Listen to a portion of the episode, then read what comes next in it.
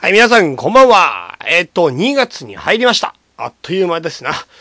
えっとですね、ちょっとね、今、歌川市大変忙しいのと、チャイ市体調崩してとかいろいろ噛み合わなくてですね、なかなか収録する時間が取れないということになりまして、ふとですね、あの、畳の目の方を、過去を顧みるとですね、なぜか原因不明でお蔵入りしていた回があったということが分かりました。えっと、昨年のね、多分11月頃かなと思うんだけど、その時に撮ったやつがありますので、それをですね、急遽ですね、今編集しまして、今回配信しようかなということにしました。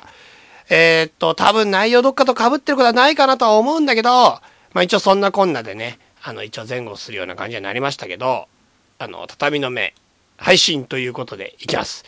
内容がね、ちょい古いよっていうところはあるかもしれませんが、まあそこら辺はご容赦ください。ということで、畳の目を数える、始めていきましょう。アート、アート、畳の目を畳の目を数える、数える皆さん、おはようございます。ありがとうございます。今日は11月29日日曜日の朝ですな。ねえ。うん、何いや、ちょっとね、今それ聞いたら年末感出たなと思って。あー、年末感。うん。そうだね、もう12月だもんね、いきなしね。 12月、いいきなし12月ってさ、うんいきなり感ないその、いきなり感ある。いきなり12月、なんか漫画でさ、うんそれから何ヶ月後みたいな、なぐらいの驚きがある。え、あれ驚いてた、毎回。いや、驚いてねで、あの、え話。あれ書いてあるから驚かねえよ、そんなに。だって俺の話、俺の話じゃねえもん、あれ。人の話だもん。いやいや、びっくりしたよ。それに毎回驚いてんのかと思っちゃったよ、俺。そんな飛ぶかいなとか言って突っ込んでんの。確かに。でも漫画だから大丈夫だよ。でもさ、その、リアルな生活、なんかさ、ま、漫画のさ、あの、それから10年とかもあるじゃん、よく。うん。でさ、いやいやいやいや、その10年だっていろいろあるでしょって思ってたけど、うん。大人になると、あの感じがちょっと納得いく気がしてきた。あ、意外に10年何にもなくてまとまって10年って感じそうそうそうそうそうそう、そういうのあるなって思って。まあそうだね。やっぱなんかそう、時間が経つのが早いっていうのはちょっとあんまり言いたくない感じなんだけど、ううん。ん。なんかやっぱり似たような日々にはなってきちゃうよね。なってくるね。ねあれから10年の感じがわかる大人になりました。え。ねえ、なんかどうすればいいんだろうね。でもなんかさ、うん。やっぱその似たような感じの安定感って本当に大人として大事なことでさあ俺比較的不安定なことしてんだけどやっぱ精神的には不安定になるもんね比較的不安定な生活だからあ、 確かに。いろんなことやっちゃうしいろんなチャレンジが多いから前のチャレンジはものすごい、今年何個チャレンジしたいやもう本当に何個チャレンジして何個撃沈して何個玉砕したかみたいな感じにな ってるプライベートも趣味も何もかも会うたびに、ま、会うたびに毎回違うことにチャレンジしてる話を聞くんだけど、うんその間、チャレンジ、前チャレンジしてたやつどうなったんだろうってふと頭がよぎるんだよマジで毎回思ってたね。い や、毎回じゃないけど、そういや、あれどうなったんかなみたいな、その、ふと、うんふと帰り道を思うやつ。マ ジでいやだから俺新しいことにチャレンジって結構大事にしてるからそういう刺激フルな毎日を送ってはいるけどこれってやっぱり別になんか大人のあ大人の方から見たらさやっぱりチャレンジなくなってるなって思うかもしれないけど本当にチャレンジングな人やってる自分としては何もかもが中途半端でよくねえなみたいなどっちがいいのか分かんなくなるね本当に。しかもさ、その、そのさ、チャレンジするのはすげえいいんだけど、うんその、第1球投げましたぐらいの時の金のかけ方半端ないよね。 そうだねそれ、それ金と時間を膨大にかけるね最初の3級ぐらいに。すごい、あのエネルギーの使い方ってすげえなって毎回思うんだよね。出だしが命みたいなとこちょっとある。ちょ、ちょっとあのさ、あうんの入ろうかやめようか考え中みたいな、そういうとこあんまないよね。だから、なんかそう、昨日ちょうど夢ノートを引っ張り出して、ちょっと、その、夢ノートの知り合いと知り合いとっていうか、最近友達とすごい仲良くなってる人と話してた時に、なんか、俺の夢ノートの冒頭に何て書いてあるか読んであげようか。うん。ああ、知りてえ。俺の夢ノートね、これね、何年に作ったかっていうとね、これ本邦初公開2012年。うーん。今から、そそれから3年前。そうそうそうそう。うん。えっとね、まず冒頭開いたら、行動せよって書いてあるの。そこら辺からか。そう、それでまあちょっと飛ばして、行動のみに価値がある。行動が全て。行動に一切の重心を置け。行動せよ。何よりも行動の人であれ。行動につながる刺激を集めるのだ。それがこのノートの目的だ。よりアクティブに、よりアグレッシブにって書いてあるの。なるほど。だからとにかく、考えるよりも何も行動第一っていうのがこの時のテーマだったのね。うんうん。この時っていうか俺ぜかなり人生通してもう本当に行動とかなんていうかやってみてなんぼみたいな、うんうんうんうん。うん、そんなとこはちょっとあるよねなるほどね。前のめりまあでもその、遡ること3年前のそれが叶ってるっちゃ叶ってるってことでしょ叶ってるないんだよねでもなんかなんていうのかな行動はしてるけどなんていうかな、すげえ難しいな言ってること一個も身になって ないちょっと思ってたやつと違うよね。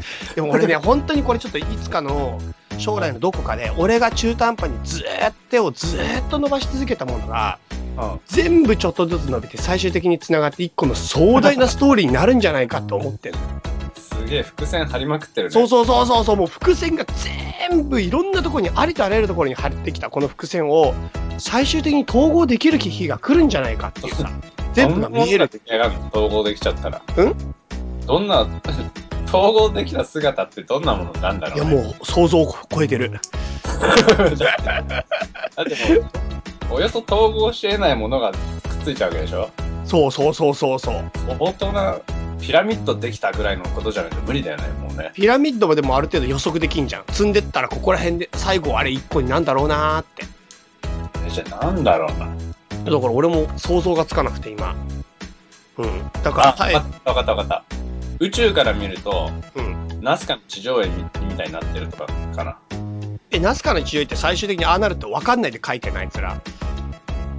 わかんない。それすごくね、 自分たちね、どうなんだろうなって思いながら書いてんな。大体こっちの方に書いてみるみたいな。あ、でもちょっと待って、今の話すっごいあれなんだけど、何俺絵を描くのね、々うん。実は今の待ち時間の30分でも絵を描いてたんですよ、1枚。あ、そうなのうん。勤勉だな。勤勉っていうかわかんないけど、でもね、俺ね、絵描くときに、まさにそれなんだよね。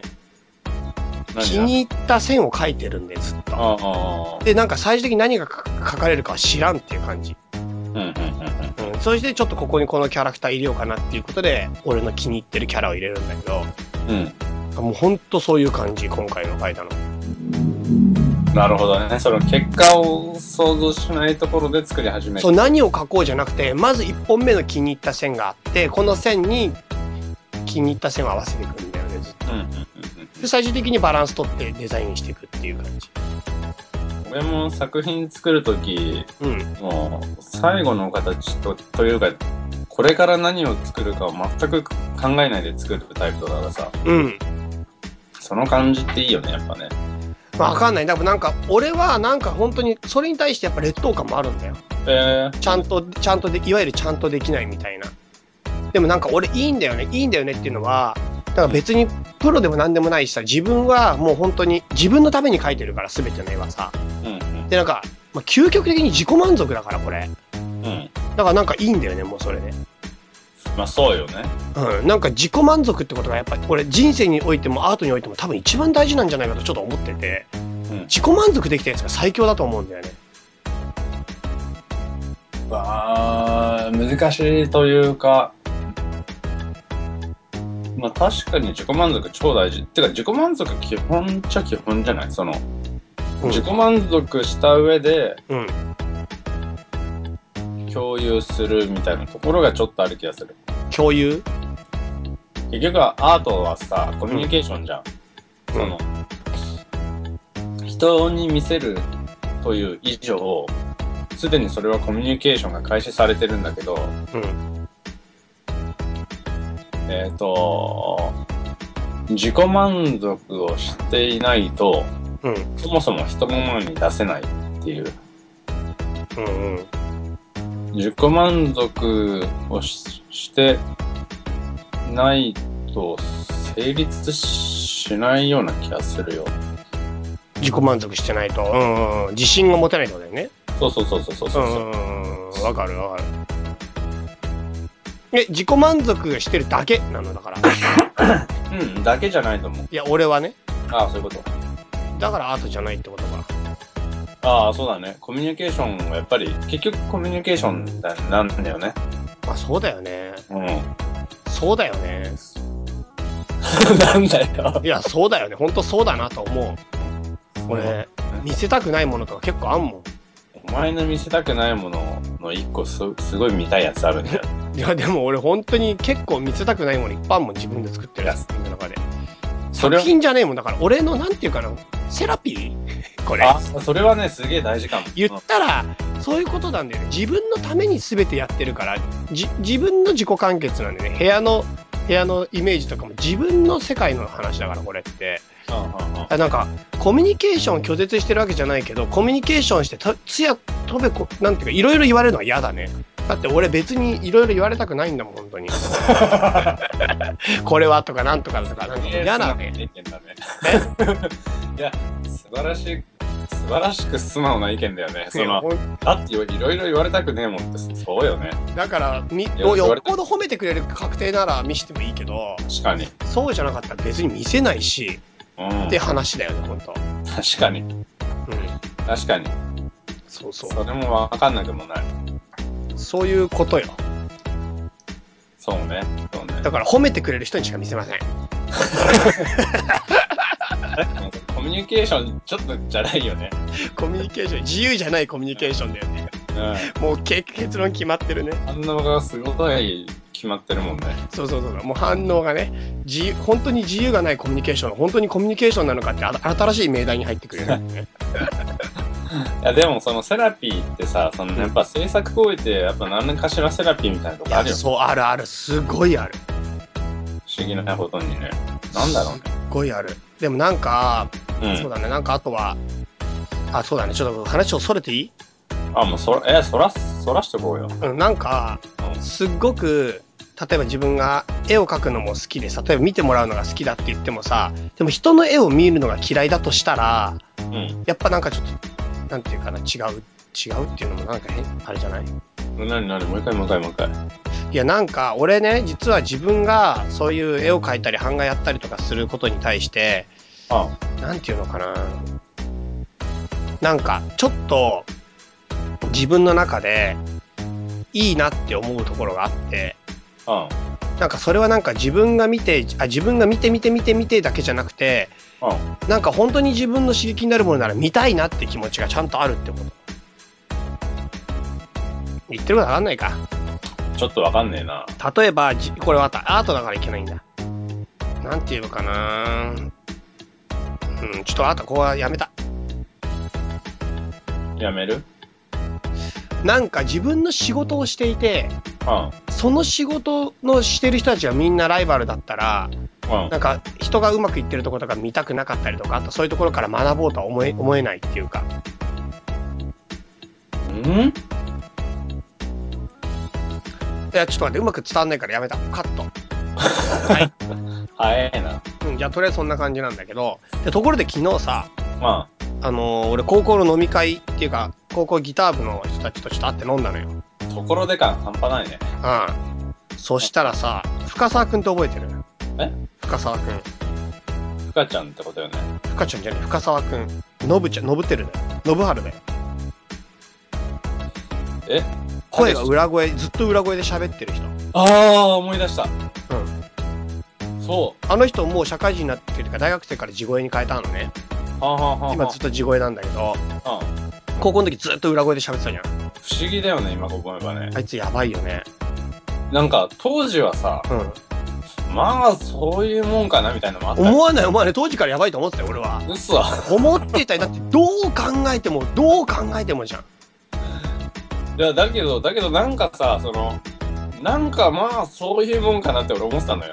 ええ俺だってすごい顔も結構濃い感じじゃん来い来い来い来い。俺結構深澤君と実は仲良くて大学時代も何回か遊んだりとかしててうで今回もあの昨日かあ前回ん。うん。ギター部で飲んだ時に深澤君に畳の目とセカダと勧めたのよあ、そうなんだ。そしたら深澤君早速聞いてくれてあで、セカダツじゃなくても畳の上にもろはまり して、すごい気に入ってくれて。はで、なんか昨日も畳の目の話すごいしてさ、あっうんて。で、なんかもうめっちゃ、他の人たち誰も聞いてねえんだよ、ギター部のやつら。い。まあまあ、聞かないだろ。誰も聞いてない。でも深作だけが聞いてて、ね。うんうでもん。ね、俺ちょっと昨日その中で衝撃的なことがあったんだよ。何何深作君超ヘビーリスナーになってるの、今もうすでに俺。やばいな。超ヘビーリスナーなんだけど、その聞き方がすごい。何何うんあの、繰り返し何回も聞いてくれる人結構いるじゃないですか。うんうん。それでどういうイメージまあ、なんか作業しながうら流してて、ん。うん。で、まあ聞いたことある話だから、聞いても聞かなくても別にいいやぐらいのやつ。うん。まあ、基本的にだから一旦全体聞いた後にさ、まあ、気に入った回とか適当に選ぶと思わない。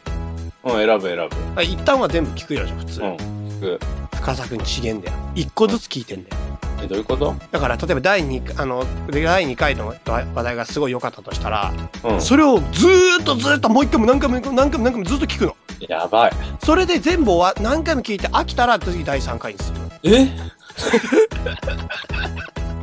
完全に、あれだもん。この後には草の根も生えないみたいなぐらいまでやって、 そう。もう資源が枯渇して、もうカラッカラの土地になったら次の土地行くみたいそな。う、そう。だから最新回とか全然知らないし、知ってる数がすごい少ないんだけど、知ってるやつはもう超知ってんの。怖え。電車通勤の時も聞いてるし、しかもその、あなんか当直っていうかその寝る時も聞いてるし、夜帰ってきてからも聞いてるし、ずっと聞いてんだって、同じ 回を。何スピードラーニングしてるってこそうそうそう。と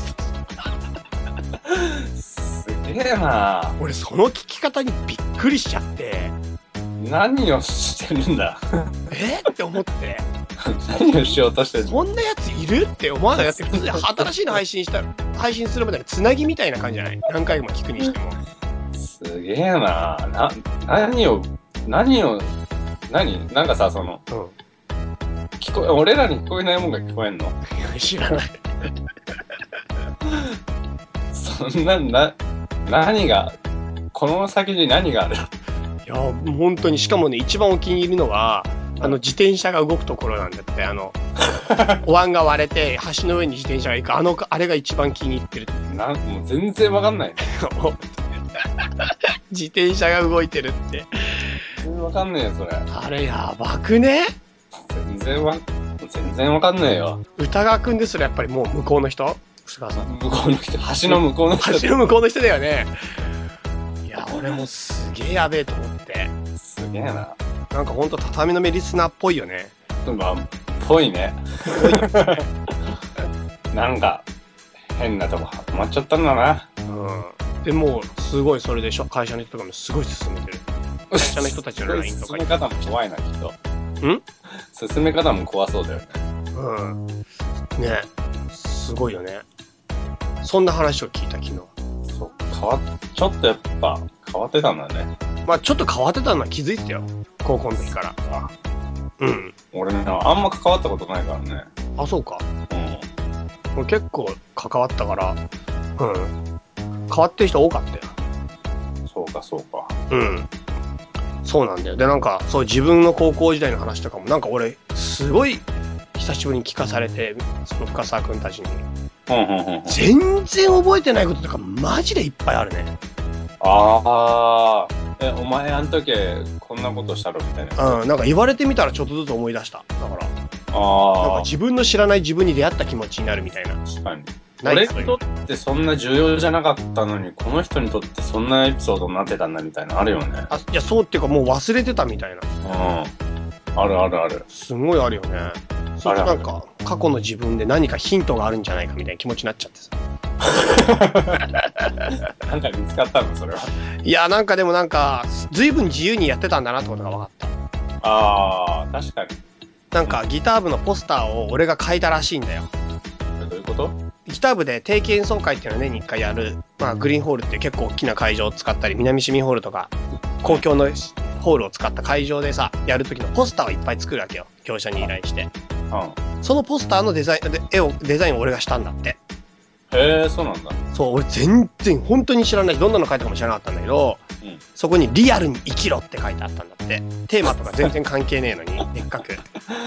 確かにね、お前テーマと全然関係ないそういうことやるよね。そう、それでもう全然ギター部とは関係ない感じのポスターに仕上がって、それが衝撃的すぎて、うん。で、もうびっくりしたって言って。でね、そのポスターをいろんなとこに貼られて、うん。で、そのポスターのために、次の年から、先生から、必ず演奏ポスターは演奏に関係のあるものにしてくださいって いうお達しが入ったっていうほんと迷惑だよな。 先生もそれまではさ、その、まさかそんなこと言わなくても、ポスターって言ったらちゃんとそれ書くがだらって言ったらそうそう、だからそういう指導はなかったんだ、俺には。そうだよね。その、その、お前の言われてねえから、みたいな。そうそうそうそう、だからポスター書けんでしょって言ったから、すげえいいポスター作ってやるよ、みたいな感じで。ちょっとかっこいいの作ってやるよ。そういうとこあるよな。そう、あるとかあるあるある。あとなんか、新入生にぎうん部活紹介みたいのするっていうのがあって、体育館で。うんうんで、それもなんか、みんなでそのさ、演奏したりとかなんかいろいろやるんだけど、うんなんか、みんなが、どうしようどうしようって言ったら、チャイが俺に任せろって言うから、じゃあチャイに任せてみようかみたいな感じになって、とにかくチャイが一人で大丈夫だって言うから、みんなあんまりやりたくないから、じゃあチャイがやるとか言って、俺行って出たんだって。く。うん。で、体育館ですごいカードマジックをみんなの前に見せて、それを舞台袖で見守っていたって言ってた。全然関係ないよ ね。なんでチャイはあの時マジックしたのかなとか言ってなんか、なんていうか、ギター部とは全く関係ないことをして、でもまあ、いっかって。なんでその、まあいっかって。全然覚えてない、その話も。まあいっかってなんだよ。うんなんかもうしょうがない、もうしょうがないみたいになっちゃった。ああ、確かに。あ確かにその、もうこいつ、こいつにはそう言っとかなかったからダメだったんだよね、みたいなとこちょっとあ るから。大事なこと伝え忘れた私が悪かった。そんなになんかすりゃいいんだろ、みたいな。うん、全然覚えてない、そんなの。確かにね、その節はある。あの、その、その、その大事なこと別に報告されてないから、何してもありみたいなところある。そうだね、そう思ってた、ずっと。でもそういうの忘れてたね、しゃ最近感覚的に。いや、そうでもないと思うよ。そいやいや、俺本当に常識に収まってんなって思ってる、それ聞いて。だから過去の自分が、うんなんか自由だったなと思っちゃった、昨日聞いてて。なるほどね。そう。俺はこんなはずじゃなかったみたいな。俺だから結構自由にやってたんだなと思って、全然覚えてなかったけど、聞いて、改めて聞いて。うん。なるほどな。あとなんか余談としては、あ、剣道部にさ、合宿の時俺がディケと、ディケたちに怒られた話あったじゃん。ああったあった。であれ俺はディケに諭されただけで、うん全然なんか、あの、ディケはいいやつだとか言ってたけど、うん。部長であるサキオンはディケに超怒られたらしい な。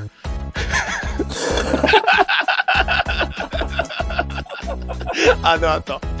部長同士では結構厳しいことがあったらしくて、私何のことか全然分かんなかったんだけどってサキオンが言ってて。いや、もう、まあ、かわいそうだね。俺だから言ったんで、だから俺が夜中に行って、多分あれやった、多分てか俺やったんで、そういうふうにつって。そそれれで3回やって、最ちょ後っと待捕まっ、ってた。多分って言われたんだよ。そう。したら、はぁみたいになって、3回も行ったのみたいなさ、信じられないみたいな雰囲気になっちゃっうん。てか、やっぱさ、時期が大人なのは、ちゃんと部長同士でた。怒る。 そうそうそう。末端のやつに行きなしは言わないっていう。そう。末端のやつに手を出してもしょうがない。悪は根源から正さねばいけないみたいなさ。そう。確かに。すげえな。そう言ってたよ。ねえ。あと夜中に肝試しした話とかも思い出した。へえ。高校ので。肝試ししようぜって言って俺が。で、音楽室に深沢君、深沢君ピアノ超うまいから、うんうんうん深沢君音楽室でピアノ弾いてくれって言っうんうんて、すげえ、もう、すごい曲をもう弾いてもらって、で、みんなで肝試しで歩いてくるけど、どっかからピアノの音が聞こえるっていう。それ、一人で弾いてる深沢くん嫌だろうな。そうそう、一番怖いの深沢君なの。一番深沢くんの肝試しだよ。そうそうそう。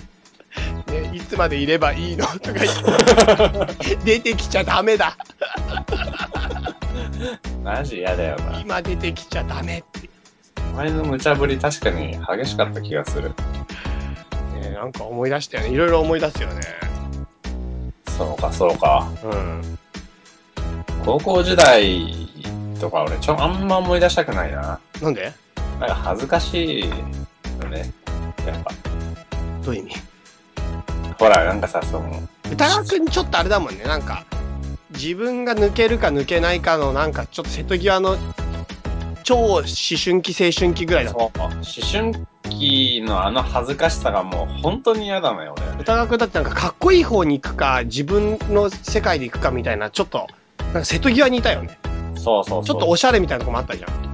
なんかそ、もうやめようぜ、やめようぜ。もう、もう、この入り口を見ただけでね、もう俺もう、もうそこにゲロ吐いて帰りたくなるから。歌川くんのちょっと、なんか、やめよう、やめよう。危ない、危ない、危ない、危ない、危ない。おしゃれみたいな、超懐かしい。ない俺、それこそおしゃれとかダメだったから、歌川に聞いたことあるもん。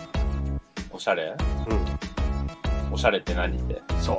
いろいろ、歌川くんに習おうと思ってた。あでもちょっと、あの、引き返そう。 超恥ずかしくなってる。その門をくぐるのだけはやめよう。もう本当にやめよう。危ない、危ない、危ないよ、危ないよ。そうか。うん、まあそんなんだね、高校の時ね。そんな話は昨日してきた。なるほどね。うん。まあね、いいよね、だからね、昔の友達と会うのはね。そうね、もう全然、最近会ってないな。会ってない。そうだね。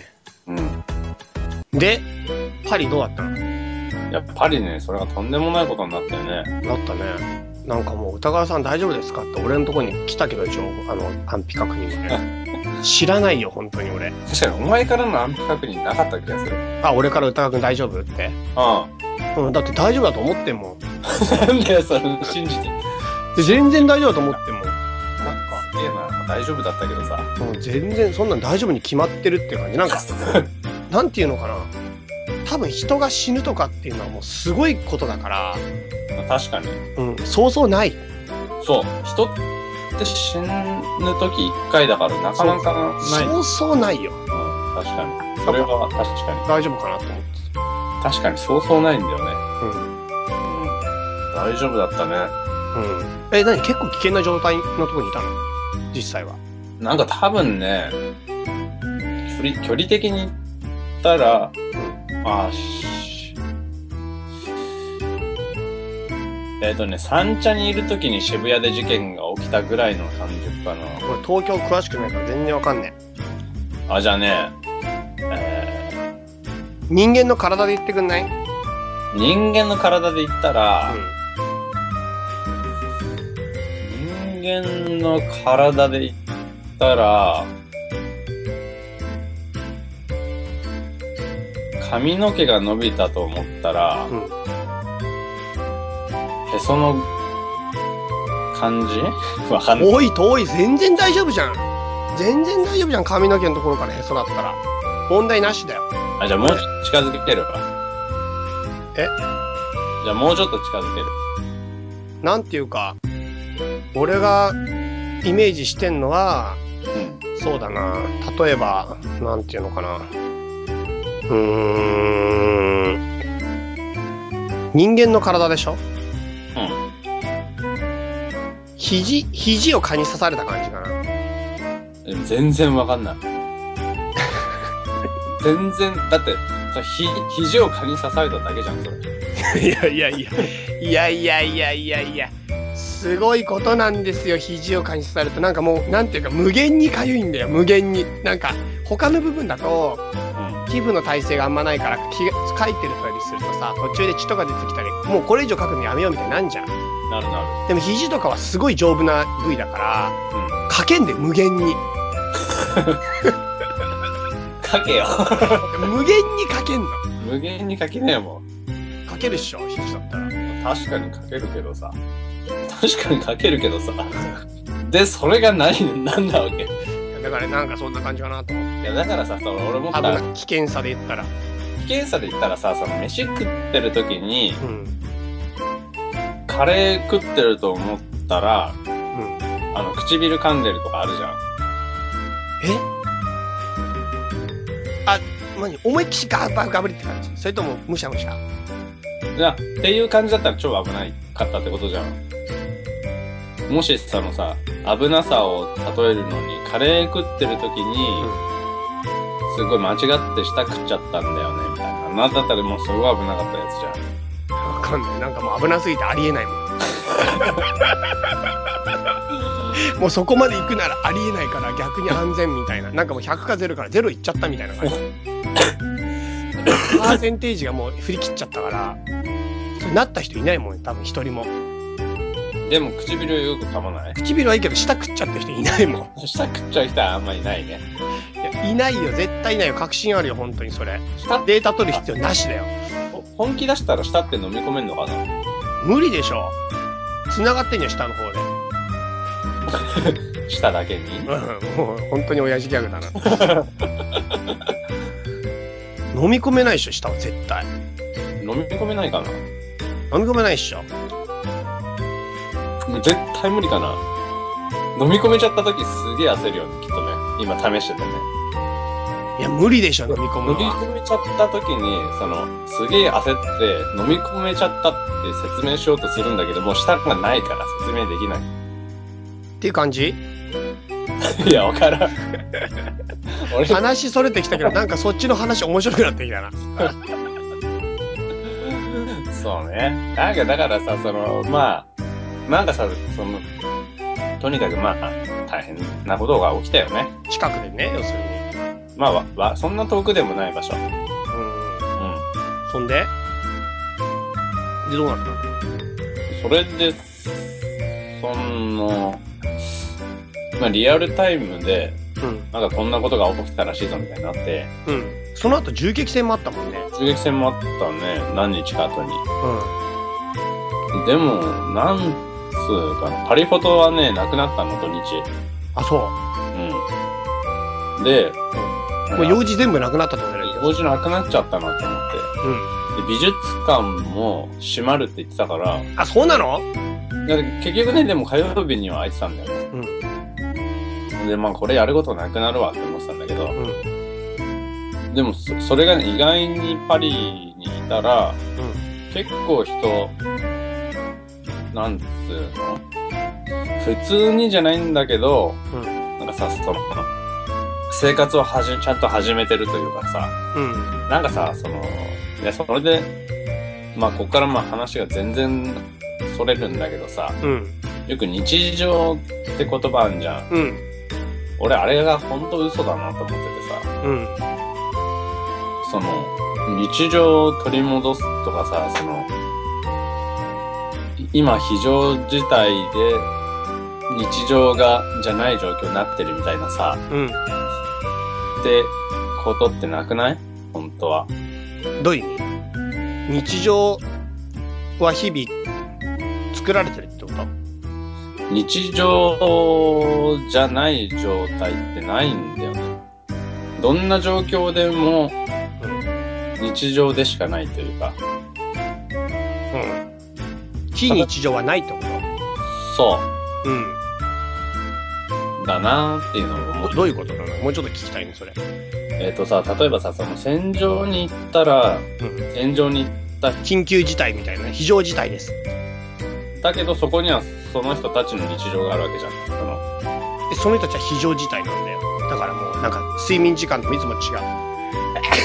なんか、非常事態の時にさ、 夜眠らなくても大丈夫なのとか、てか、眠らなくても言い過ぎだけど、短い時間のでも大丈夫とか、遠足の前の日眠れないみたいな、ああいうモードが非日常じゃない。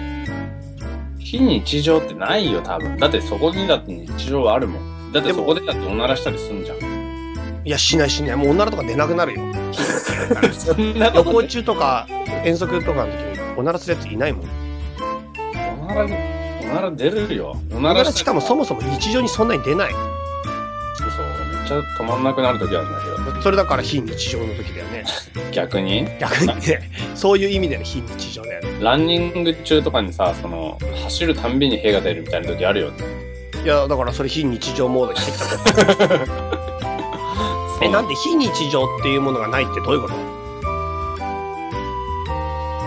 どんな時でも日常というものはね、要するに生きていくってことを日常と定義したらってこだって日常ってなくないとなんか例えば朝起きて、この時間に起きて、だいたいこんなようなご飯食べて、このぐらいに出発してみたいな一つの枠組みがあってさ、それが違う時って非日常じゃないのいやいやい俺や、だっいてつも仕事行くとき同じ、同じ道通るけど。そこにだ、例えばそれが、チャイが、ううん。ーん、例えばあの、戦地に行くとする。うん。で戦地に行って、うん。朝起きて飯を食って歯を磨いて、で、武器を持って、なんか、わかんない、パトロールかなんか出かけるみたいなのも別に日常であることには変わりないんだよね。えーでもやったことないことだとか、いや、慣れてないことだと非日常な感じしないそれは、その瞬間慣れてないだけで、別に、それはさ、その、い今ある生活の枠組みの中でも、使ったことのないコーヒーメーカーを使うとかある。でもそれも非日常じゃない。だから俺はむしろ非日常にありふれてると思ってるけだから日常自体が、んど。歌川くんは全部日常にしたいんでしょ俺は全部非日常にしたいの。俺全部日常に、日常でしかないと思ってる。でもその中間、あ、その、なんだろう。結局交差ポイントは同じところだと思う。うん、なんかもう全部一緒になっちゃったの、最後なんだな。そうだな。結局だからその、日常はないんだよ。要するに。あ、あなんだっけ日常でしかないんじゃなかったの。どっちでもいいってことで、結局何なの何を感じたのもうちょっとじゃあ分かりやすく教えて。いやさ、なんかよくさ、その、なんかその、なんだろうね。写真とかってよくさ、その非日常性とかとも言われたりもしてたんだけど、うん。そんなことねえのになってずっと思ってんだよなっていう話なん日だ常をとってんだ俺はってことどんな状況であれ、そこに生きてる限り日常でしかないのに、うん。日常の写真を撮るとか撮らないとか、そういう区区分はそもそもアホ臭いなっていうさ。うーん、なるほど。そうそうそう。なるほど。うん。うーん、なるほど。それはちょっと分かってきたけど、うん。うーん。なん、もうすごい何とも言えなくなってくるね。なんでなんでうーん。なんか、そんなこと言ったらいろんな区分は全部めんどくさいんだよね。でもなんかやっぱ区分して人って理解していくから、なんかやっぱ学問って、そのアリストテレス以降、その何かを分ける作業だから、だからやっぱその分けるってことがくだらないっていうことはすごい俺もいっぱい思うし、えーなんでこれとこれ何が違うのみたいなのがあるけどでもその微妙な違いこそが人がものを理解するときに非常に重要な手立てになって救いあのすあのなんていうかささしあの支えになってるんだよねうんうん。だからなんか自分の生活を日常と非日常に分けるっていうことによってなんていうのかな自分なりにそのいい感じでエッセンスを取り入れたり自分に刺激を与えていくっていうのはなんか悪いことじゃない気がする。うん。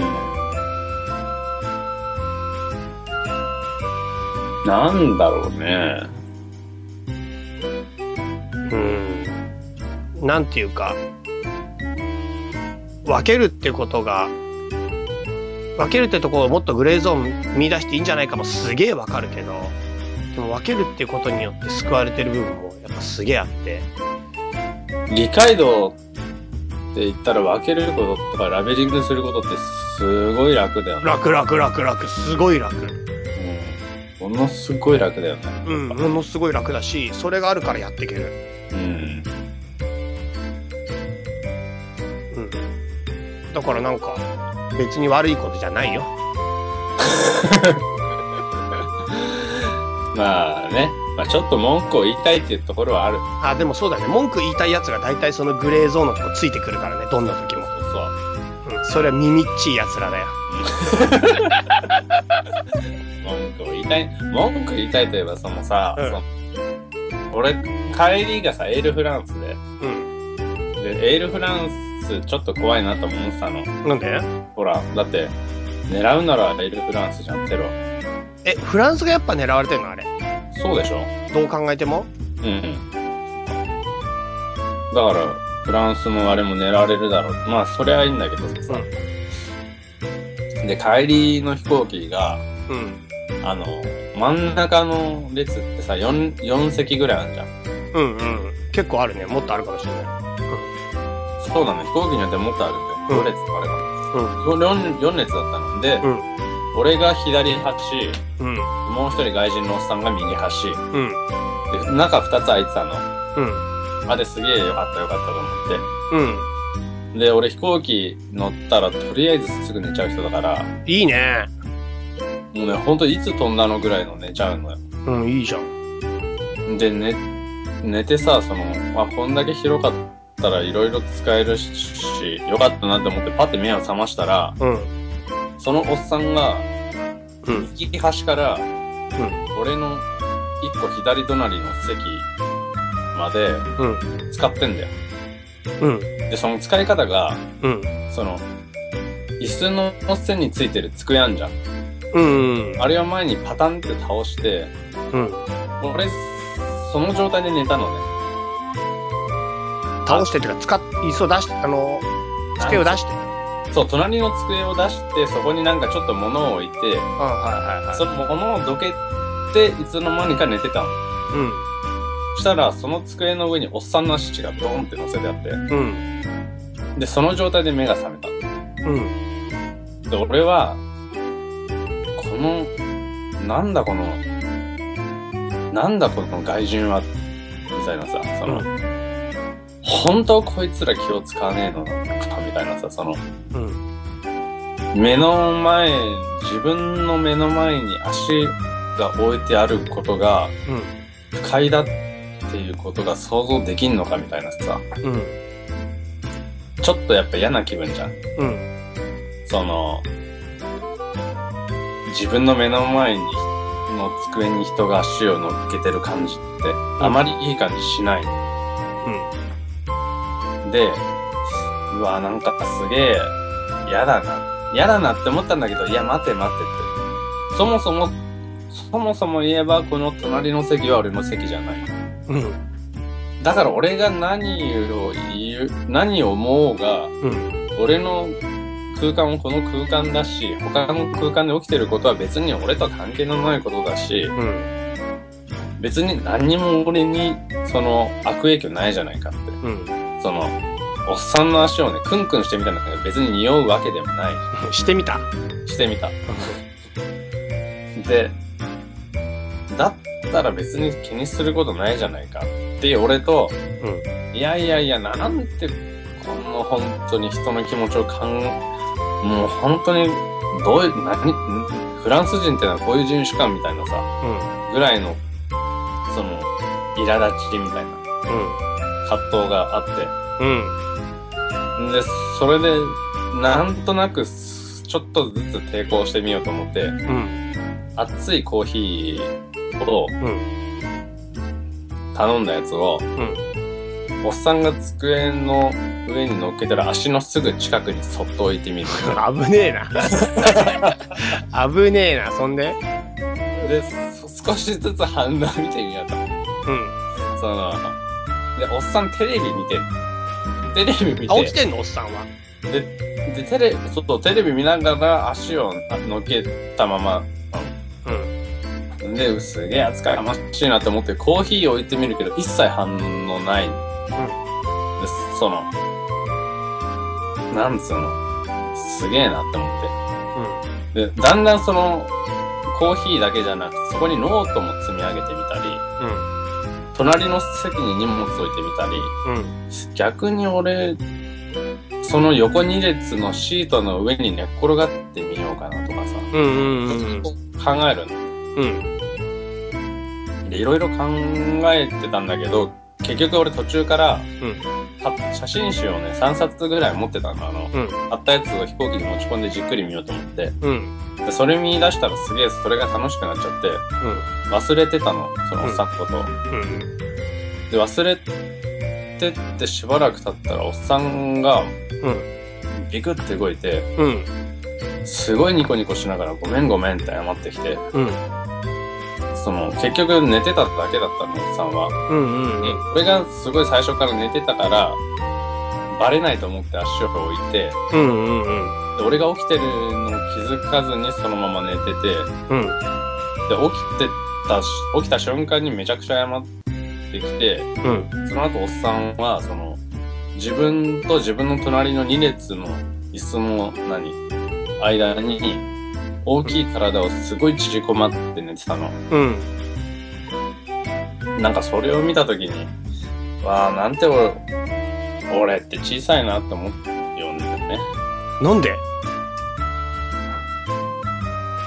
なんでめでたしめでたしじゃないいやさ、結局、その、俺は誰と戦ってたんだろうかみたいなさ、う結局自分の中で、自分の見えない敵を作り出して戦ってただけだな、みたいな。ん。見えない敵え、でもなんかそんな普通イライラするの普通だし。普通かな普通だよ、普通超普通。超イライラするじゃん、そでもそれが解消された途端なんかさ、そのイライラれ。みで、た会いな。社でめでたしめでたしだよ、俺だったら。そう。やっぱり人間って分かり合えるな、って思そうか。う。うん、それで終わりだよ。なんか、俺はその、俺だったらもう絶対その机の下の椅子のとこに足やるね、こっちも逆に。それで、お前は机の上、俺は椅子の上っていう、まあ、縦分け、隅分けを決める。そうか。うん、そうする。てか、なんなら、俺先に足伸ばしちゃうかも。え隣の机の上にうん、机ってもう隣に、隣の席とか。寝ちゃう。俺の方が先に。おっさんよ りも。それ、それはそれで争いを生むよね。 おおっさんがどうやってコーヒーをどこに置こうか考えるよね、その場合ね。あい、うん、開いちゃってる、開いてるからいいかなって。しかもおっさん使わねえんだ。あ、使わねえんだったらいいよって。全然気持ちわかる、そのおっさこんの。こ使っていいって最初に聞いてよ。 あー、でも英語できないから、できないからもうしょうがない。行動のみだよね。そっか。先に言葉ができないから行動、しかも行動のみが俺を肯定してるから、あ俺はこれ使おうって。 使う。なんかその、ね。ああ。マザー・テレサとかすごいね。まあ、マザー・テレサと比べちゃうね。 比べるとこがね。絶対コーヒー置かなそうじゃないいや、置かないよ、マザー・テレサなんて、そんなの。絶対置かないじゃん。足をマッサージしてあげるぐらいのことするかもね。うん。そうしてみればいいじゃん、今度。マザー・テレサ目指すんだった ら、そうすればいいじゃん、今度から来た足は。基本、すそごういする。さ、気持ち悪がって速攻足引っ込めるだろうね。引っ込めるでしょうね。始めたらね。え、それ絶対引っ込めるでしょそうだよな。そういう解決方法の方が多分良かったんだよね。う。そうだと思う。それ、いいじゃん。それ、す今、答え出たじゃ ん、じゃあ。なんか俺、すっごい嫌なことにあった時とか、あとなんか嫌なやつに話しかけられたりとか、あとなんか嫌なことがあった時に、こっちの方が、なんか逆にそれを利用して、なんか、もう懲らしめてやるってことは結構ある。うん。え、どういうこと例えばなんか家にさ、宗教の勧誘とか来ない。あ、来る来る。あ、うちもあんま来ないけど。まあそういう、よく来たの、昔昔うちにも。で、そういうのってみんなすんごい嫌がるから、うんうん。もう本当にもう玄関にも入れないし、普通、そのなんかインターホンとかで断ったりとかさ、間に合ってねってみんななんじゃん。うんうんうん、俺もそれ全部ことごとく家の中に案内する。怖い。玄関まで入れて、いや、そう怖がるだから向こうは。だから玄関で、ああ、ようこそようこそようこそっつって、で、で、どういったお話でしょうかみたいな話して、聞いて、で、向こうの話一通り聞いて、でもこっちも一通り話して、じゃあちょっとこの件なんですけど、とかで、じゃあちょっと聖書のここのところは、とか、もう話してったら向こうが嫌になっちゃって、まあ、 嫌になるよね。二人で来てんだけ ど、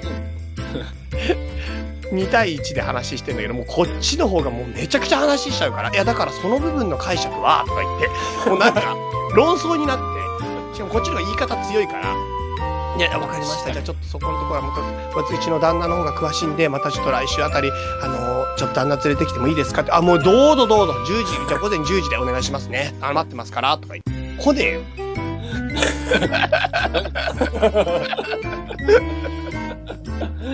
マジでもう嫌だわ、そんなの。二度と関わりたくないもん。二度と関わりたくないと思われて、だからもう勧誘とか来ないよ。だからもうね返り討帰りだっち、なんか返り討ちみたいな気持ち、こっちは。お願いだからうちの宗教には入んないでくれって 思う。よそのやつやってくれって。失敗したって思うよな、そういうの。そういう、そうそうそう、そういう感じ。だからすごい嫌な時はそうする。でもさ、それってさ、その、なんかちょっとさ、自分の中の負のエネルギーみたいの出すわけじゃん、ちょっと。出すね。俺ね、それんがすごくね、でもね、まあでも宗教について言ったら、疲れ出る。すっていうか、その時は、まあ半分興味もあったし、うんうんうんうんうん。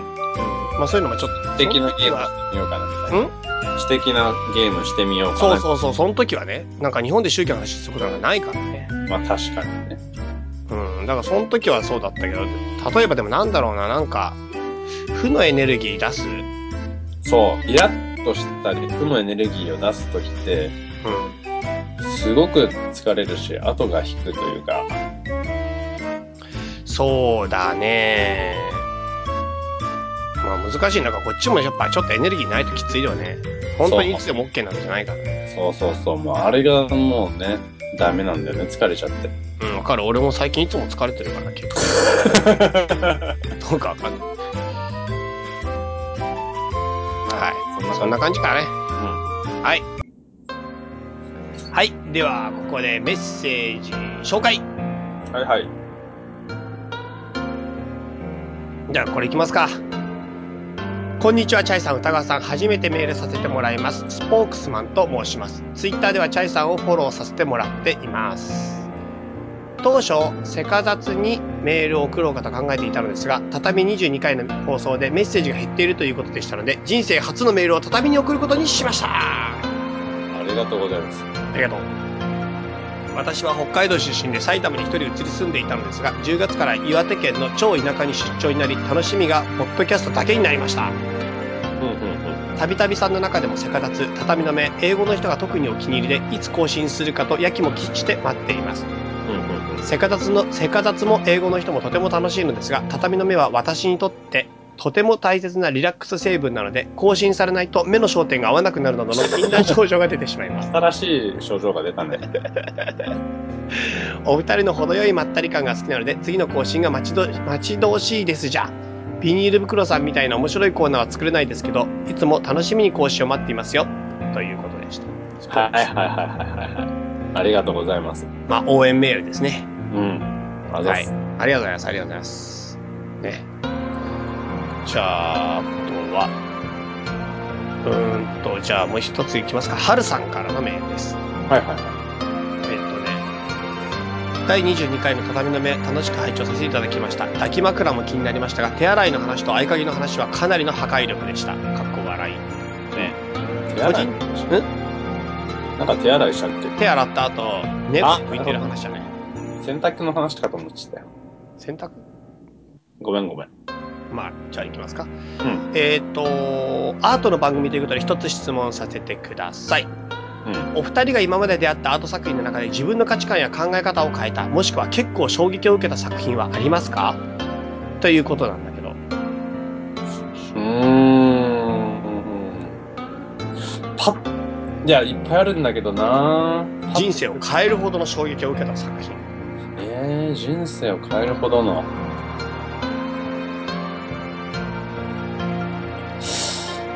なんだろうななんだろうね。ある俺はだからもう前も話したけど、あの、ルノワールのムーランドラ・ギャレットだね。うーん。あれ結構響いてる。響いてるっていうかもう本当に、未だにフレッシュ。今はもうフレッシュさ感はさすがにもうないけど、うんでもあの時は、そうかなり衝撃だったね。美しすぎる。っていう衝撃。なるほどね。それは本当に、本当にかなりガツンとやられた感じはあの時はあったな。そうかそうか。なんかさ、その都度問題意識があって作品を見たときに、うん。その問題意識に対して響いてくるみたいなのはあいっぱいあるんだけど。なんか俺ね、あとそう、俺もシンパシーじゃなくてシンクロシンクロすることがよくあるの。うんうんうん最近だとニキド・サンファルっていう国立新美術館で見に行ったやつなんかはもうドストライクのシンクロで、うん。えー、そうなんだ。あれ結構良かったな、その時、その日って。なんか、マジで人生、自分の人生に、お前の人生は一体何を捨てる気だっていう問いが俺にすごい来て、俺えーその日も凹んじゃったもん。なんで逆にその2期でそんな風に思ったのなんかこれ本当に個人的な話だけど、その前にちょっと、とあの人と会ってたの。はんはんはんはんで、その人とのしょ出会いがちょっと衝撃的すぎて、その人との話がね、まあ、話っていうかその人との話したことがね、で、その人は別に普通のこと話したのかもしんないけど、なんか俺はもう自分の中で、やっぱそういう中から、なんかな、自分の生き方ってなんだろうみたいな問いかけが出てきちゃってて、そのああ、時その人は普通にやってんのに対して、うん。自分にとっては全く普通でもなんもうめちゃくちゃな話だったみたいな。まあめちゃくちゃな話だったっていうか、なんていうのかな、まあその人は芸術家なんだけど、やっぱなんか芸術を選んでさ、自分の道としてさ、選んで淡々と進んで淡々とそれこそ日常生きてるだけなんだけど、そのやっぱ淡々とした日常の一つ一つの重みみたいのがあってさ、うん。俺にはそういうのがないなっていうか、なんか俺が次の目指してるところが今ないなみたいなさ、うんとことか、あとは自分は一体何を決断してるんだろうみたいなのがすごいあって、なんか俺は決断の大重要性は人よりずっと分かってるつもりなのに、うん。うん。結局今俺は決断した人生じゃないんじゃないかなみたいなさ、はあはあはあ俺すごいそれで劣劣等感っていうか自分が恥ずかしくなるぐらいの、うんなんかもう本当になんか裸でその人生の前に立たされたみたいなさ、お前は一体何を捨てるつもりなのっていうさ、うんわわなんか私とか俺とか、そのニキド・サンファルも女だけど、まあその捨てるっていうことなんだけど、うん。そのアーティストも、その直前にあった芸術家も、やっぱ自分が捨てた道みたいのがあると俺は感じたのね。うんうんうんで、その話でもう俺結構心が傷ついてる状態でニキド・サンファル行って、で、ニキド・サンファルがやっぱり、まあ、彼女がアートの道とともに家族を捨てるんだけど、うん。はあはあはあそういう生き様とかの、やっぱだから、なんか光るっていうか、何かを決断の段の時に捨て去る時にうん。光るものっていうかさ、うん。うん。それがすごい。お前は自分が輝くために何を差し出すつもりだっていう。俺何でもかんでもやりたい人だから、全部が欲しい人で、全部やってる人だから。うん。やりたいことを全部チャレンジするっていうのが自分の中にあったの。ある、今そうやってんの。やりたいことを全部やるっていう主義だから。うん。でも本当は決断をするってことが大事だってことは知ってて、うん。その決断ができてない、なんかこのもどかしさだよね。なるほどね。それでなんかもうその日、超へこんで、あれ厳しかったね。だからでも、ほんと厳しかった。厳しい日だったね。精神的に不安定になったよ。まあそこまでさ、その作品から何かを得られる感受性っていうのはすごいいいよね。そうだね。だから俺、ニキノサンバルの作品自体はね、正直そんなでもないんだよ。ただ、たまたまシンクロしたのがそういう生き方と、あとは、あの、そう。そうなんだよね。作品自体がそんなに好きじゃなくても何かとシンクロしちゃった瞬間にちょっとその人生が変わっちゃうみたいな時だよねやっぱそう、ね俺だからね、あの、普通さっき、あの、美術館行ったら、説明読まないの、絶対。うんうんうん全部自分で見て気に入るか気に入らないかのこっちのフィーリングの問題なの。うんうんうん全部読んじゃった。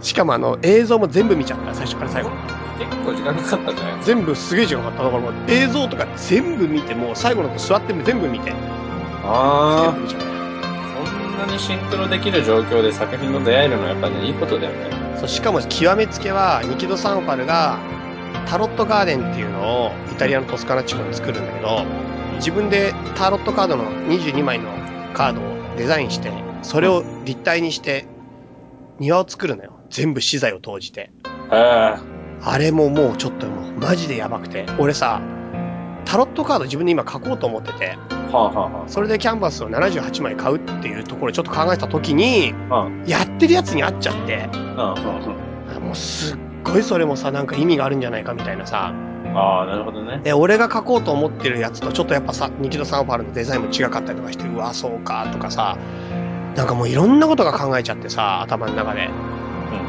うんうんなんか、本当に多分通常の精神状態で言ったらそんな感動する展示展覧会じゃないんだけど、あの日に起こった出来事を全部統合すると、う俺の人生に強烈な衝撃を与えた一日になっちまったよ。んなるほどねそうなんだよな作品って必ずしもものそのものじゃなくてもその背景だったり自分のシチュエーションだったりですごいきっかけになるんだよねうん。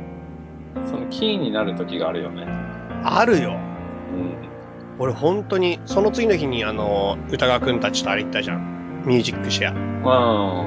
それで暴露町バンドが遊びましょうっていうニューアルバム出したとかさ。うんああああの時も俺来年のテーマ遊びだから、ああ遊びっていうワードにやっぱ引っかかっちゃって、それでもう、暴露帳バンドが遊びってことについて語った場面とかもメモ取っちゃったし、あすっごいやっぱなんか今来てるなっていうか、自分の人生をなんかもう急速に揺さぶってくる奴らが周りに溢れ始めて今、あ俺マジでもううかうかしてらんないっていうかさ、しょすごいなんかもう大きな渦巻きの中にいきなし投げ出された巻き込まれてなるほどね恥ずかしくて生きていけないぐらい今え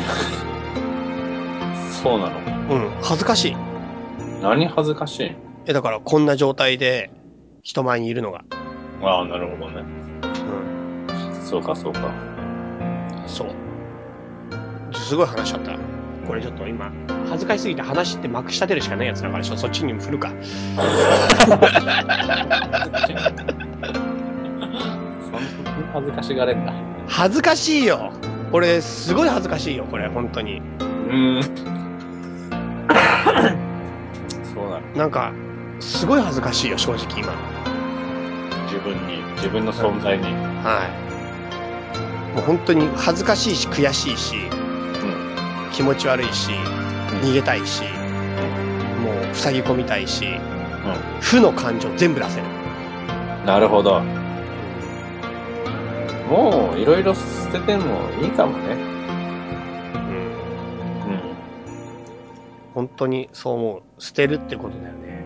んうん俺が2000、じゃあ平成27年、去年だ。1月10日に書いた書があるんだけど、書うん、書を書く、書くの多分。あ書き初め的なやつそうそうそう、これは去年の書き、今年の書き初めだよね。うんこれ捨てるっていう一文字が書いてあるの。はあ、はあはあはこれ全く達成されてないよね、本当にね。あ、確かに1年間の書き初めなのにさ、本当ね、あれだな。いろいろ思うよ。捨てるってことがさうん。うん。根本的にそのチャイの特性として向いてないなら多分ね向いてないんだよ向いてないよ。だって俺全てを統合しようっていうスタイルでさっき行くって言ってたじゃうんん。捨てるっていうの向いてないよ、俺は。だからその捨てるってことをもうやめてしまった方がいいかもしれないああのね人間向いて特性に向いてないことやってもいいもうしょうがないからねうん。そその特性に向いてないこと自体も捨ててしまっていいかも捨てることもなやめちゃっていいと思ううん。っていうのはあるよ選択肢としてあれもこれも、何でもやっていい。逆にうんだってもう多分向いてないんだよねやっぱ、そのいろんなこと同時にやるぐらいがいいのかな、俺は。あー俺いい加減なこと言ってっからな今うわ悩むな何かをやる以上何かを捨てなければならないっていうのはすげえ思うそれはだから俺なんか、どれもプロフェッショナルになれないんじゃないかの恐怖感はちょっと正直あんだよね、ずっと。あのねそれはあると思うこのまま行ったらそれはあるいや、もうこのまま行ってるし、このまま来てるし。でそのまま行ったらそれはあるってなった時に、じゃあそれが間違ってるのかどうかっていう判断はまた別でうん。じゃあどれもプロフェッショナルにならないっていう選択もあるうん。でそれはそれで一つの生き方だしそういう人っていっぱいいると思う例えばさ商売する人ってさうん。あのプロフェッショナルじゃないんだよねどれもうん。商売人ってうん。でその代わり商売がすげえできるんだよねうん。っていうのはプロフェッショナルになんかなるってのってさはっきり言ってすげえ頭悪い行為なんだよどういうこと頭のいい人とか頭の回転のいい人は商売人になった方が話が早いプロフェッショナルになるっていうのは理不尽な時間のかかり方をするし、うん。うん。それでお金が回収できないなんてことは当たり前だし、うん。その、愚鈍な行為なんです。すっごい。に、うんぐいくて、のろくて、時間がかかって、すげえ非効率なんだよ。うん。だから頭のいい人はとてもそんなことね、やってらんないんだよね、バカバカしくて。うん。だから、プロフェッショナルにならない限り、ああ代わりに、どんどんあ効率のいい方、頭のいい方を、あの、回転の速くお金を儲けたり、物事を達成していくんだよね。その代わり、ある道をひたすら極めるっていうことは、諦めなければならなうい。ん。っていう生きその特性の違いは俺ね絶対あると思うじゃあ俺絶対プロフェッショナルの方向じゃないよね。多分そうなんだよいや、すごいよ。そんなの本当にそう思ってる、そうし、それは。だって俺もう続かないもん。飽きちゃう。飽きっぽいんだから、とにかく。だってさ、職人とかの超プロが秋っぽかったら多分、漆塗ってないだろう。そうだよね。これすっごい秋っぽいから。で、別にそれが悪いとかでもないんだよ。それはもう特性だからさ。どう、どこに向かっていけばいいんだろうね。だからその秋っぽさを生かすしかないんだよね。うん。自分がでも、手つけてうん。手つけてある程度結果見えたら飽きるっていうのはさ、うん。ものすごい商売には向いてんだよね。そうかなうん。え、歌川くん商売のこと詳しいの全然全く考えたことない。商売に向いてないよ、別に。やっぱ秋っぽいって致命的だからね、言っとくけど。何事においても。そうかな。致命的だよ、本当に。それで何度も命を落とした。ゴキとか死んでるから。いや、本当に俺多分もう、何期かな、何期目かないか。今ラスト1期だかいやー、わかんないけど、何期目かっていうぐらいだよ、本当人生。ら。そうなのなのかな。やっぱいかんよね。う本来はいかんよ。ねえ、なんだろうね。秋っぽさが許容できるジャンル。もしくはそれを、そその秋っぽさを最大限に活かせりゃそれだけで、ま、な、ま、もう何の問題もないんだけどね。うん。なんか、まあそうだね。じゃあ、じゃあ、あえてこれをちょっと本当にあんまり人前で言いたくないやつだけど、あえて言えば、私の人生にはちょっとテーマがあるんですよ。うん、うん、うんうん。これはね、変化なの。はあ、なんかね、俺た、昔のラジオとか自分でも聞くんだけど、あと自分でもラジオ聞いてても、俺言ってること全然変わってんなっていうのもいっぱいあんだよ。うん、自分の中でブレブレ、ブレブレなんだよ、俺。うん。あ多分みんなも、まあ頭のいい人は多分聞きゃ分かると思うけど俺言ってること全然変わったりしてるからうん、昔の今と自分でも違かったりまあラジオ同じラジオの中でも立場がブレッブレで変わったりしてるのねうん。俺はねそれが人間だと思ってるはあ、はあ、はあだから全然それに対して自分はなんかブレッブレなことがいいと思ってる、はあ、はあ、はなんかねすごくやっぱコアあのコアな芯があるべきだっていう話もすごいそうだし分かるし本当にそれじゃないと成し遂げられないしすっごい大事なことだと思うんだけど、あ。でもやっぱ人ってブレッブレなもんなんだと思うんだよね。うん、うん。誰でも。うん、うん、みんなブレッブレで生きてていいし、うん。で、やっぱりなんか新しい刺激を受けたら、それによって影響を受けるのは当たり前だし、うんその中で自分の考えが変わっていくわけだし、だから一言で言えばやっぱ変化していくっていうのが生きるってことなのね。はで、なんか、それこそさ、まあ本当に一番変化しちゃいけないやつって、例えば宗教的な教えとかだと思うんですよ。あ、はあ、はそんなのでなんかもういろいろ変わっちゃおかしいなと思うかもしんないけどさ、あ、はでもキリスト教の教義だってすげえ変わってるからね、言っとくけど、途中途中。全然違うから、本当に。あ。うん。もう公会議とかでもうどんどん変わってってまあ確かにね。仏教だっ変えて、て書いてます。全然違う解釈になってるからね。うんで。俺はね、ああいう宗教の教義が変わることに対して非常にね、僕は前向きなの。はあ、はあ、はあ。時代に合わせて宗教の教義が変わってったり変化していくってことが正しいと思ってるの、俺は。はあはだからやっぱりなんか、根本的に教義が変わるのはおかしいとか、そういう、そういう批判にものすごいさらされやすい、あのー分野だと思うんだけど、宗教とか哲学とか思想とかは。うん。人間の軸になるべきだから。あはあでも俺はそれに対して、いやいやいやいや、変わっていくからこそ成長だろう。思想、成長する思想であってほしい。うんうんうんというわけでね、自分がブレブレであっても、自分がもう、なんか、まとまりがなくても、なんか俺はそういうのを提案してるんだって思ってる。うんうんうんううんん。なるほどね。だからあえて言えば、だからその時に思ったことばっかずっと言い続けるっていうのをやってんの。うんうんうんうんうん。うんなるほどだかねら。それだけ一貫してる。ブレブレなところが一貫。うんなんだろうムー今、口に向いてる職業を必死に探してんだよね。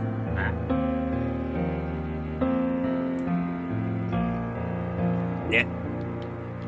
なんかいい職業あったらね、就職するよ、そっちブレブレな職業。ブレブレで良ければいいな。あと俺もやっぱり週2の休みじゃ結構厳しいから週3にしたいな。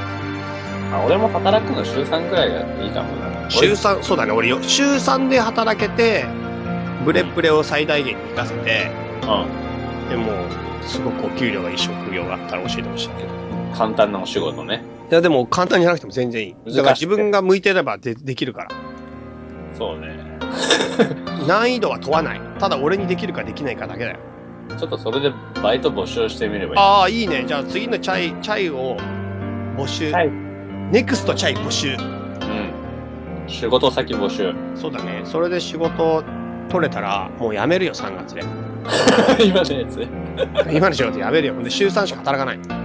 そうだよな。週3でブレブレでよくて、うん。なんだっけ。3食ついてくんだっけ。 3食はいらないけど、まあ、ある程度お金が入るなら、それで生活できるんだったら、うんもう本当にいいよ、それで。だからもう、そしてもう残りはずっと海外回ったりとか、あとは国内回ったりとかしたい。うん。俺もそういう仕事がいいわ。うん。だからなんかネットで送れるやつがいいな、楽だな、それね。すげえんだ あの家で仕事できてポンって送ったら終了のやつ。 そうそうそう。でも俺結構膨大に時間かけてやるからね。あの、真面目だよ、仕事に対しては。なんだよ、その言い訳みたいいやな。いや、違う、ちゃんとやるよ。だから、本当にそういうのを提案してくださる事業主様。雇ってください。そう、雇ってください。雇って、契約しなさい。チャイと。なるほど。何が売りか、今、自分の中で売り物がないチャイと。リンゴがないけど特性ははっきりしてる。大体見えてきた。あとは売るものだけはっきりすればいい。そうだね。だからなんか言ってくれたらなんか、うんとかするよ。大大抵のことは、できることならなんとかする。 なんで、それは、それはみんなそうじゃねえかよ。多分できないことはできない。できないことはできないっていうのはもう間違いない。うん。俺もそう思う。うん。そんなんだよね。うん。大人になったらできないことってね、やめた方がいいんだよ。うん。でも俺なんか物売ったりするの結構できるように言っとくけど。だから商売にやればいいじゃん。え、でも、なんかちゃんと説明してよ、ちゃんと最初に。これがどういうものか。俺調べるの嫌だよ。ん何が何が。なんか、たそ委う、託販売ってこと委託販売いた、あ、だから例えばさ、そうだな。なんかあと、プレゼン代行とかやるよ。あー。これをあプレゼンしてほしいって何人の前で。で、そのプレゼンのものとか用意してくれたりしたら、それも全部説明できる。い。なるほどね。プレゼン代行とかいいかも。うん、プレゼンとか最高、もう全然やるやるやる。ちゃんとその説明してもらって、俺が完全に理解すれば、多分作った人よりも、もっと理解できると思う。で、別に作り手ってプレゼンそんな得意じゃないから、そうそうそうそうそう、そうなの、そうなの。雇い、雇われ営業みたいなさ、その、うん。プレゼンの人が、あと、この得意先をどうしても落としたいみたいな時に行く人。そうだね。そうやったらやってみる。それ、やれば、説明、説明や。説明屋さん。なんか今すごい街中にたまに巡回でやってくる、あの、おばあちゃんいっぱい集めたり、うさんくさいやつを想像してしまったね。ああれも説明屋よね。 あ、ああいうのできると思う。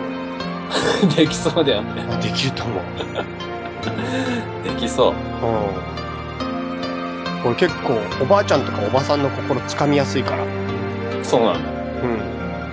うん。だから昔ウインナーの試食販売したバイトの話、はあ、はあはあはあの、試食販売のバイトしててさ、あ、ほんであの、スーパー行くんだよ、いきなし。あ試食販売するんだけど、その時にさ、棚、俺が売ってるウインナーの棚が全部空になるわけよ。うん。へえ。売れすぎて。なんでその後在庫を全部出すわけよ。もまう倉庫にある在庫。それも全部売り切って、全部空になって、スーパーマーケットの一つの棚が全く空になるっていう。あ、へそれで6時までになったんだけど、もう5時半で空になっちゃうから、あじゃあ帰りやすっつって。帰ってえ。すげえな。そんだけソーセージ売ったんだ。そう。他にもソーセージがだんだんだんだんっていっぱい並んでる中です。売り文句がいいってことかまあ安いんだよ、だって。そう、そのソーセージ が。その別にお前の力じゃないじゃん。いやでも、安いからこっちが自信持ってくれる。もう一番安いくて美味しいし。そうだよ。そうか、そうか。でもあれ疲れるからやりたくないな。なんで、わがままじゃん。めちゃくちゃわがままじななんか割り、割に合うか合わないか考えちゃうな、もうこの年になってくると、あとは。ゃん。そうなんねかお金たくさんくれんならもう何でもするけどさ、うんあれ、時給、時給、日給1万5千とかだったかなと思う。何時間ぐらいソーセージ売るの10時開店で6時までだったな。までもそれで1万5千って結構いってよくないあ2万円ぐらいもらう時もあった、日によっては。それかなりいいバイトだよね。でももうめっちゃ疲れたよ。まあ疲れるだろうけ売どり、尽くすから。そりゃ疲れるだろうけど。うん毎日は結構きつい ぞ。あと、いきなり必ず違うとこ行くから、ああ人間関係がないからさ、あ、ああ、あペイペイです。あ、ああ、腰低くし続けるかああ、なるほどね。ら。まあでも、そういうわがままは言いません。はい。はい。週3、週3回。空きやすくて自宅でポンで OK な仕事。あそれだったらもう何でもやるし、あとはもうプレゼンテーターやりやすいです。うんやりやすい、やりやすい。はい。こんな感じですけど、なんでそんな話になってるのちょっと待ってよ。なんで待ってよって。お前が恥ずかしいついでになんかすごい話したの。そう、なんか恥ずかしいからまくし立ててる中でなんかいろいろ喋っちゃったけど。半分本気だけど半分もうあれだよ。ちょっとやめよう。はい。では次、最後、歌川チャイ。えっと、歌川チャイ。アットマーク Gmail.com までメールください。以上。ははいい。以上でよろしいですか。はーでは皆さん、また健やかな日々をお元気で、さよなら。い。さよなら。この番組はバックパッカーを応援するたびたびプロジェクトの提供でお送りしたんだからね。